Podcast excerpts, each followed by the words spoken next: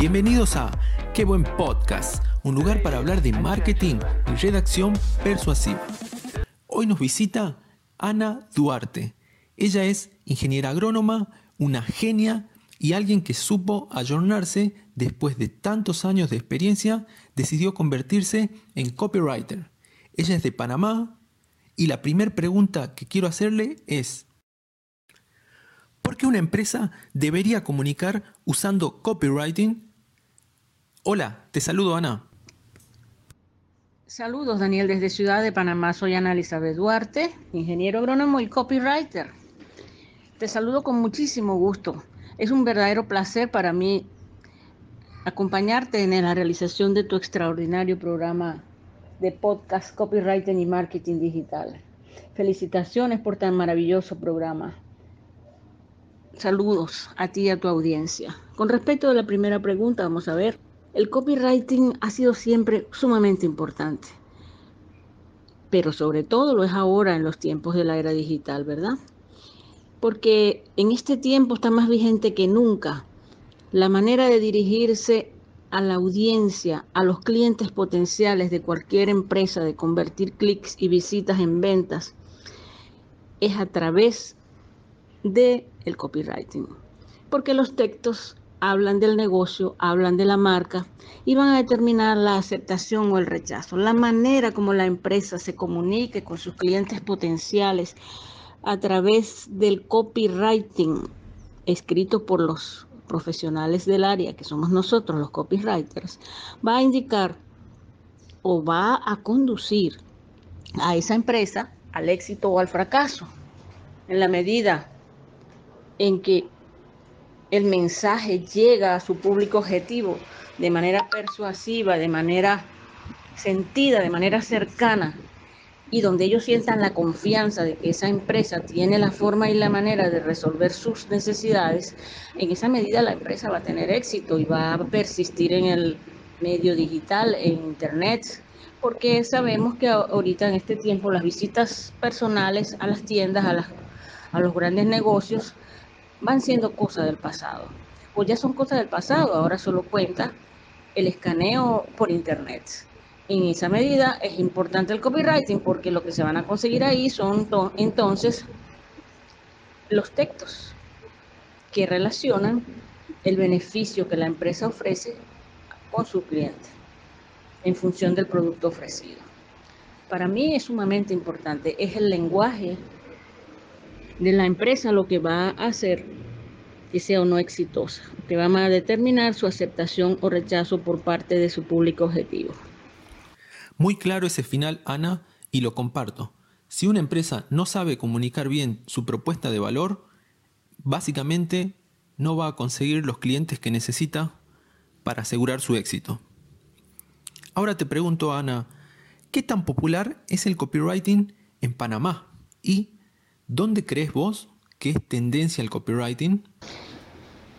Eh, tengo primero que nada que ubicarnos un poco en el contexto. Panamá es un país del Istmo, de América Central, que tiene su canal y que comunica, o su canal interoceánico, entonces comunica a, Norte y a Suramérica y a Asia y Europa.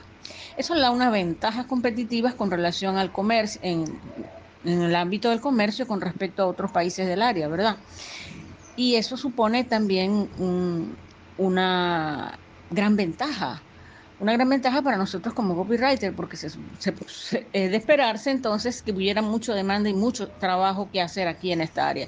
Y efectivamente así lo es, solamente que no hay una verdadera conciencia por parte de las grandes empresas. Panamá tiene aproximadamente un poco menos de 5 millones de habitantes. La ciudad capital es Ciudad de Panamá y ahí hay alrededor de 2 millones y medio de habitantes. Y en el 2020 había más de 2 millones y medio de internautas en todo el país. Es de suponer que en esta era pospandémica haya más gente porque las restricciones eh, continúan y la mayoría de la gente pues está trabajando online o vive online. Desde su casa resuelve todo, va a comprar algo, va a internet a buscar qué es lo que va a comprar. Entonces, aquí lo que se ve es lo siguiente, las grandes empresas, las grandes empresas, por ejemplo, cadenas de supermercado, cadenas de ferreterías, líneas aéreas, grandes negocios de ventas de ropa y de zapatos y de, y de todas las cosas eh, primordiales de las necesidades de las personas, parece que contrataran a los copywriters para efectos de sus publicidades en el exterior. No toman en cuenta internamente lo que pudiera estar ocurriendo con los grupos de copywriters que se están formando. Sin embargo, se sabe que hay un movimiento de, pequeños eh, empresas o digamos de pequeños emprendedores copywriters que están trabajando en el área, pero sin embargo no, no existe un verdadero profesionalismo, me explico. Las pequeñas y medianas empresas buscan quien les haga sus, quien les construya sus páginas web, y les hagan sus landing page y les presenten y les hagan sus, eh, sus, eh, sus necesidades, les cubran sus necesidades publicitarias, pero no lo, están, no lo están haciendo los verdaderos copywriters, lo están haciendo personas que van al sector o van al ambiente y por un precio menor que, que el verdadero valor de ese trabajo, le hacen la página web, le añaden las publicidades sin ser verdaderos copywriters. Esto va en detrimento del mercado de los que como nosotros trabajamos el copywriter de manera profesional, ¿verdad? Y ocurre un poco lo que decía Wilmer Velázquez en, el podcast anterior, mi colega de Venezuela, donde el hecho de que muchísima gente sin siquiera conocimiento de copywriter va y se pone a hacer el trabajo y cobra poquito. Y entonces eso desmejora el posible la posible valorización del trabajo de los que verdaderamente trabajamos en el ambiente con profesionalismo, con amor y con pasión.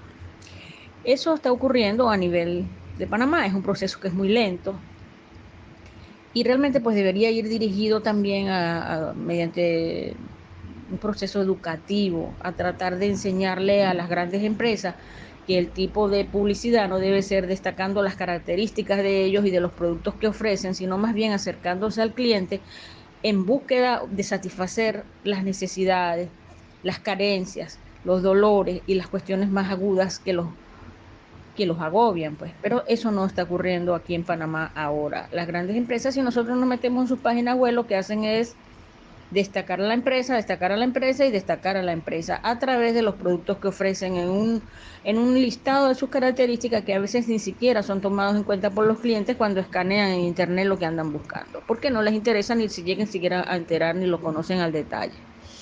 En cuanto a la segunda parte de esta misma pregunta, que creo yo que está en auge, creo que hay mucho auge en Argentina, de hecho, pues una vez más aprovecho la ocasión para felicitarte porque estás entre los mejores copywriters de tu país. Pienso que también hay un movimiento fuerte en Venezuela, en Colombia, ¿verdad? Y, sobre todo el gran auge está en Europa, en España, y desde allá nos vienen los cursos, nos vienen las informaciones y nosotros vemos pues que hay mucho auge por aquellos lados de Europa. Bueno, Ana, déjame decirte que se ve que estás eh, muy embebida, muy actualizada con el tema. Coincido con los países que yo también creo que está en auge el copywriting en esos países.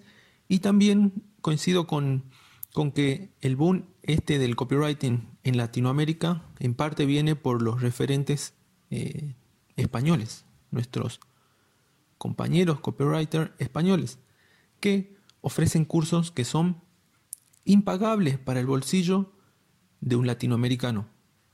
Entonces ahí hay que un trabajo entre todo para difundir esta actividad y empezar a crear contenidos y cursos que sean más accesibles para la gente que vive en nuestros países, que tiene una moneda que es mucho más débil que el dólar y mucho más débil que el euro, porque los cursos que están en euros, eh, mil euros, mil quinientos euros, no los puede pagar.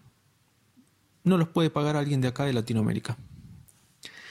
Cambiando un poco de tema, para los que recién comienzan con esto, ¿cómo debe ser un buen copy? Copy. ¿Qué es eso? Debe, ¿Qué debe tener un buen copy? Debe ser más emocional, más informacional, argumentológico, científico, que no le debe faltar. Eso es una pregunta sumamente interesante y que me gusta muchísimo. Pues mire, vea, yo pienso que un buen copy, se sabe que es un buen copy cuando vende, cuando logra vender, primero que nada, debe ser emocional, debe ser informacional y debe tener un argumento lógico, cualquiera que sea su, su target, su público objetivo, debe ser emotivo, debe acercarse al, al potencial cliente de manera cercana, persuasiva, totalmente empática informacional porque debe llevar toda la información. Tengo que llevar un conocimiento específico tanto del producto que vendo como de la situación de mi cliente como del mercado, porque mi producto es el que el mejor, ¿verdad? Lógico, un argumento lógico, por supuesto, no puedo engañar al no puedo engañar al cliente, tiene que ser honesto, tiene que ser útil. Ahora, científico depende del del el, digamos, del espacio del clientelar al que va dirigido. Depende del nivel, del nivel al que voy a dirigirme. Debo saber perfectamente cuál es mi cliente ideal en función de mi producto, ¿verdad? Por ejemplo, yo trabajo, mi área específica es agricultura de precisión, la agricultura de precisión es una agricultura que permite las mayores ventajas sobre la tierra para producir alimentos, pero sin embargo tiene una limitación de que solo es posible para, para grandes emprendedores, para grandes extensiones de terreno de producción. Pero no se excluye al que tiene un tractorcito pequeño y que pudieras tener accesible a esa, a esa tecnología. Pero sin embargo, pues yo tengo que saber que cuando yo estoy hablando de agricultura de precisión con todos sus aditamentos, debo dirigirme a los grandes empresarios, no los pequeñitos, porque esos no van a tener el alcance de recibir mi información. Entonces, mi conocimiento científico de cómo explicarles y de cómo decirles cómo funciona la agricultura de precisión en función de la tecnología de la información debe ser más precisa. Ahora, ¿qué no le debe faltar a un copy para ser bueno? No le debe faltar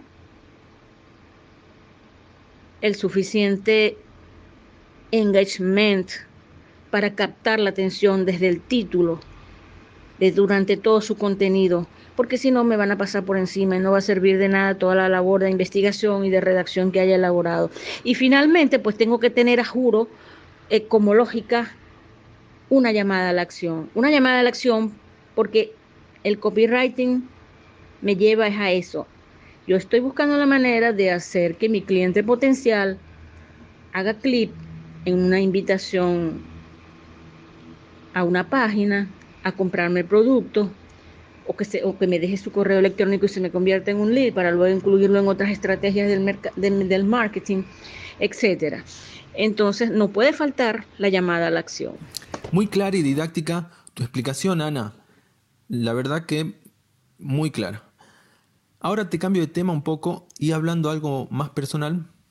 ¿Cómo fue el proceso de ser agrónoma, licenciada en agronomía, a convertirte en copywriter? Muchísimas gracias, Daniel. Ya en la parte más personal, cuando decidí ser redactora y qué es lo que más me gusta cuando le escribo a un cliente. Mira, pareciera que esto no tiene nada que ver porque yo soy ingeniero agrónomo y durante mucho tiempo de mi carrera profesional en Venezuela, porque yo soy venezolana, yo trabajé en el área de producción agrícola, produje maíz, produje sorgo, produje hortalizas, con mis propios equipos agrícolas, al tiempo que trabajaba para una empresa que se llama en Venezuela Maíz de Oriente. ¿Cómo se relacionaba esto con lo que yo hoy hago? Maíz de Oriente me exigía a mí cálculos de las estimaciones de cosecha de maíz, de sorgo, de maní, de campo. O sea, yo tenía que tomar, ahorita eso se hace con agricultura digital en un 2x3. En aquel tiempo era todo un trabajo, una, una gran rutina de trabajo y yo tenía que hacerlo periódicamente durante las épocas de siembra, evaluar las áreas de siembra y durante las épocas de cosecha las áreas a cosechar y estimar la producción esperada para ver cuánto la empresa iba a comprar o no, ¿verdad? Eso, cuando yo escribía esos informes para la empresa, yo estaba siendo redactora. Y eso era bellísimo, me gustaba muchísimo, porque entonces eso fue una época muy documentada para la empresa privada, porque se llegó a saber y a conocer mejor que los anales del Ministerio de Agricultura de Venezuela, cómo estaba la agricultura, todos los aspectos. Porque todos los ingenieros que trabajábamos en el sector agrícola así lo hacíamos. Esa época me relacionaba con este, con este gusto mío de ahora de ser redactora. Posteriormente yo llegué a trabajar en la universidad y me tocó siempre ser eh, en la coordinación académica, revisar tesis de grado.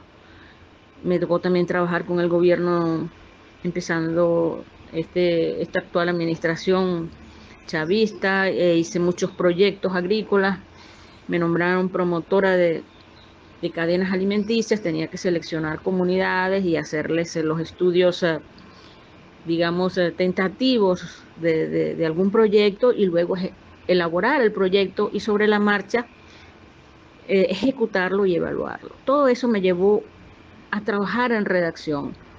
Luego, cuando dejé Venezuela y me doy cuenta de que en el extranjero yo no puedo trabajar como agrónomo, empecé a estar mortificada. Bueno, y si no puedo trabajar como agrónomo, ¿de qué voy a trabajar?